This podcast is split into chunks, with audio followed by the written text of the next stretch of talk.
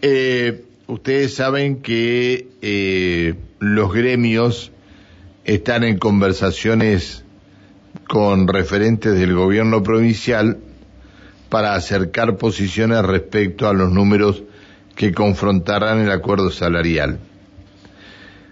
Eh, obviamente que la última reunión fue el sector docente, sector que, que se va a encontrar, y especialmente en media, pero se va a encontrar con que hay cambios sustanciales en media. Eh, no se van a, no se va a repetir el primer año. Después lo vamos a charlar este tema, eh, porque no, no quiero mezclar una cosa con la otra pero a partir de este año eh, se ubica por áreas la educación media, eh, pero dije no quiero mezclar una cosa con otra. Eh, está en línea el secretario general de ATEN, Marcelo Guagliardo. Hola Marcelo, buen día. ¿Qué tal? Buenos días a usted, Pancho, del equipo y a la audiencia. Muchas gracias por atendernos, Marcelo. Bueno, este, empezamos como hace más de dos años atrás, ¿no? Cuando se fueron multiplicando las reuniones y no había un acuerdo concreto entre los gremios y el Ejecutivo. Ustedes incluso hasta llegaron a convocar asambleas para la semana que viene, pero el gobierno no estaría muy dispuesto a ceder ante los pedidos de ustedes, ¿no? Mire, a ver, estamos nosotros, como bien dice, en un proceso de negociación que tuvo ayer su, una, su tercera reunión en la que empiezan a aparecer algunas respuestas a planteos que nosotros venimos haciendo, incluso algunos que quedaron pendientes de las mesas técnicas que hicimos en el año 2019. En, en cuanto a lo salarial más grueso, hay una eh, una primera línea de partida que, que, tiene que ver con que no podemos eh, quedar por debajo de la inflación de este año.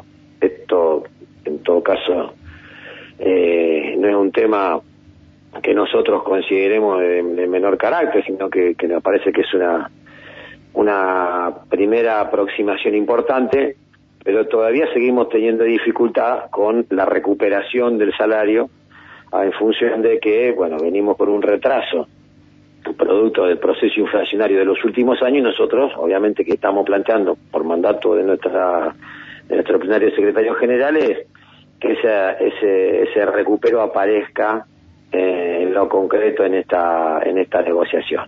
Entonces eh, es así que eh, como quedamos ahí con esto sin resolver, la mesa pasa un cuarto intermedio para el día lunes y nosotros obviamente ante la proximidad del inicio del ciclo lectivo tenemos que estar convocando a las asambleas a nuestras compañeras y a nuestros compañeros para informar el proceso de negociación.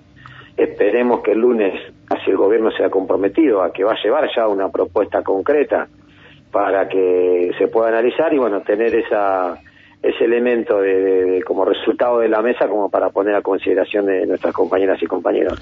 ¿Y si el gobierno no ofrece lo que ustedes piden? Bueno, ahí lo evaluaremos eso, ¿no? Evaluaremos con qué tiempos tenemos eh, desde el martes en adelante. La, el objetivo de, nosotros como conducción y creo que de la mayoría, de la enorme mayoría de nuestras compañeras y compañeros, es lograr eh, el mejor acuerdo salarial para poder iniciar el 2 de marzo el ciclo lectivo. Esto porque porque todos somos conscientes de que venimos de dos años muy complicados, donde ha habido por distintas razones en el marco de la pandemia, una y otra por problemática vinculada a la, a la situación de infraestructura, han sido dos años muy complejos los que vivió el sistema educativo tanto 2020 como 2021. Y sería muy importante que podamos estar iniciando el ciclo lectivo junto a la familia de nuestros estudiantes, con nuestros estudiantes ese día. Entonces, eh, la verdad que el objetivo es lograr la mejor negociación para poder poner la consideración de nuestras compañeras y compañeros y que estemos en esta condición. Ya ahora depende el gobierno eh, cómo está interpretando esta situación y cómo valora esto que estamos planteando como para que esto para que esto suceda en realidad. No no no voy por la negativa, ¿no? Para que para que finalmente sea así, ¿no? Bueno, eh, la situación no está complicada solamente con ustedes, está complicada con otros gremios del Estado también, ¿no? Y claro, está complicada porque hay Es decir, a ver, poder adquisitivo, ¿no? Bien, eh, eh, obviamente que este, la inflación nos ha llevado a todos, a todos, a, a bueno, este, a un decaimiento del salario tan grande que no tenemos manera de, de, este, de poder estar a la altura de los acontecimientos. ¿Esto lo, lo entienden desde el gobierno o no lo entienden desde el gobierno? No, la verdad es que no podría decir que no se entiende. El tema es que tiene que estar la decisión política de no solamente de entenderlo, sino también de, bueno, qué estrategias se dan para poder empezar a resolverlo, ¿no? Eh, porque el problema es hoy, como usted dice, la inflación afecta al, al asalariado y con los salarios que uno cobra mes a mes, tiene que hacerse cargo de una canasta familiar que, que, que, toda la semana tiene modificaciones de precio, bueno, todo eso. Ayer, ayer leíamos la canasta familiar de una familia tipo para no caer en la pobreza está cerca de los 80 mil pesos. Es así. Si esto lo llevamos a Neuquén, si esto lo llevamos a Neuquén, bueno, por eso, eh, a eso iba. Si esto lo llevamos a Neuquén, está un poquito por encima. ¿Cuál es el sueldo de una de un docente o una docente que ingresa en el sistema educativo de la provincia? Hoy de 59 mil pesos. Es decir, está por debajo de la línea de pobreza. Está casi, casi en la mitad está de la, Este, está al borde de la indigencia. Exactamente.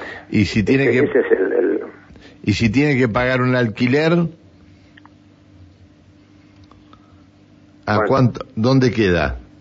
Eh, si tiene que tiene que hacer tres, este, eh, tres, claro, tres turnos tiene que hacer.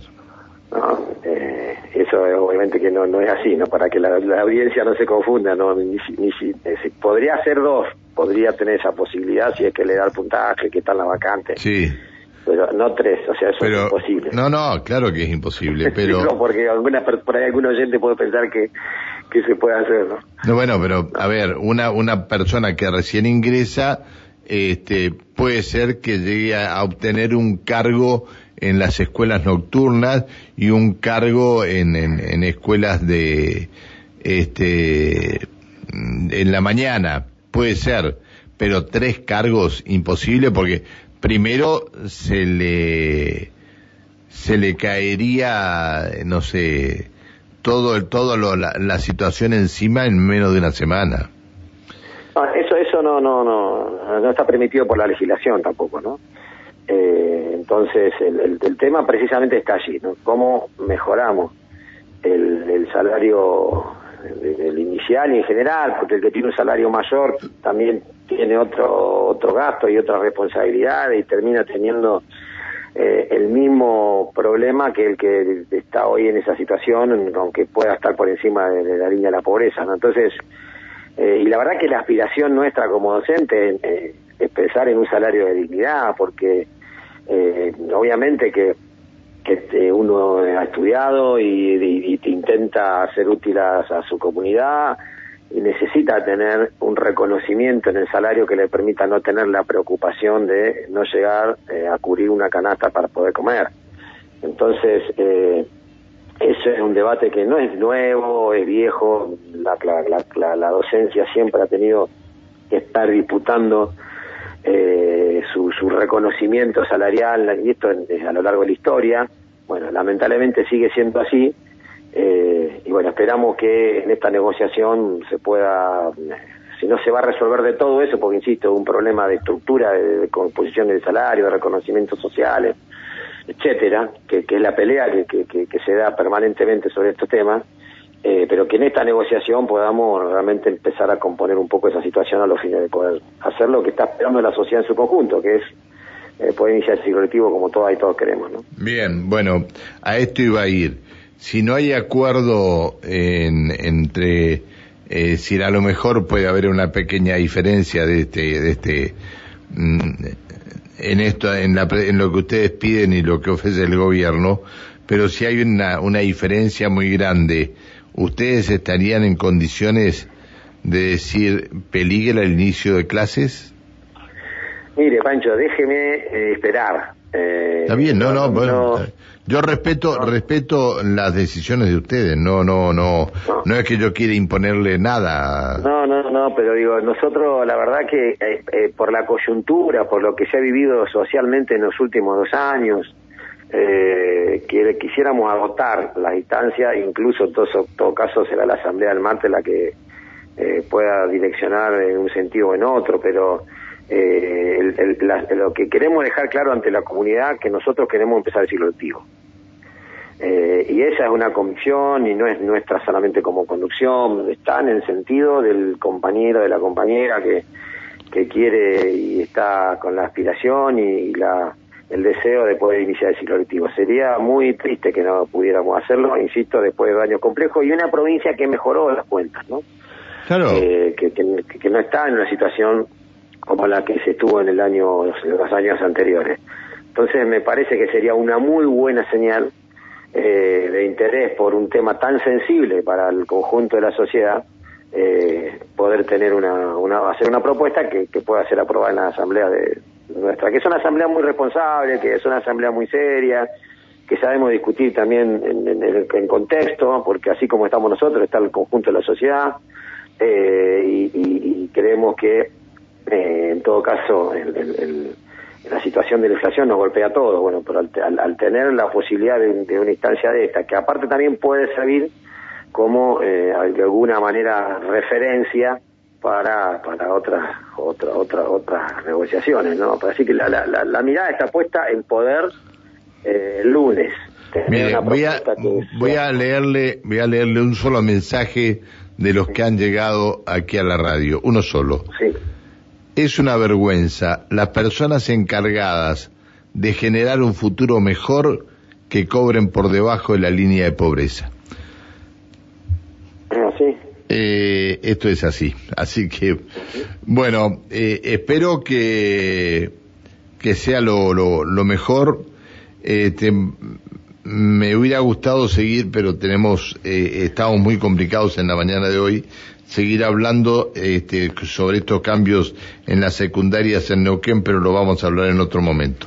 Gracias por atendernos. Que sea muy bien. Hasta luego. Hasta luego. El secretario general de ATEN, el señor Marcelo Guagliardo.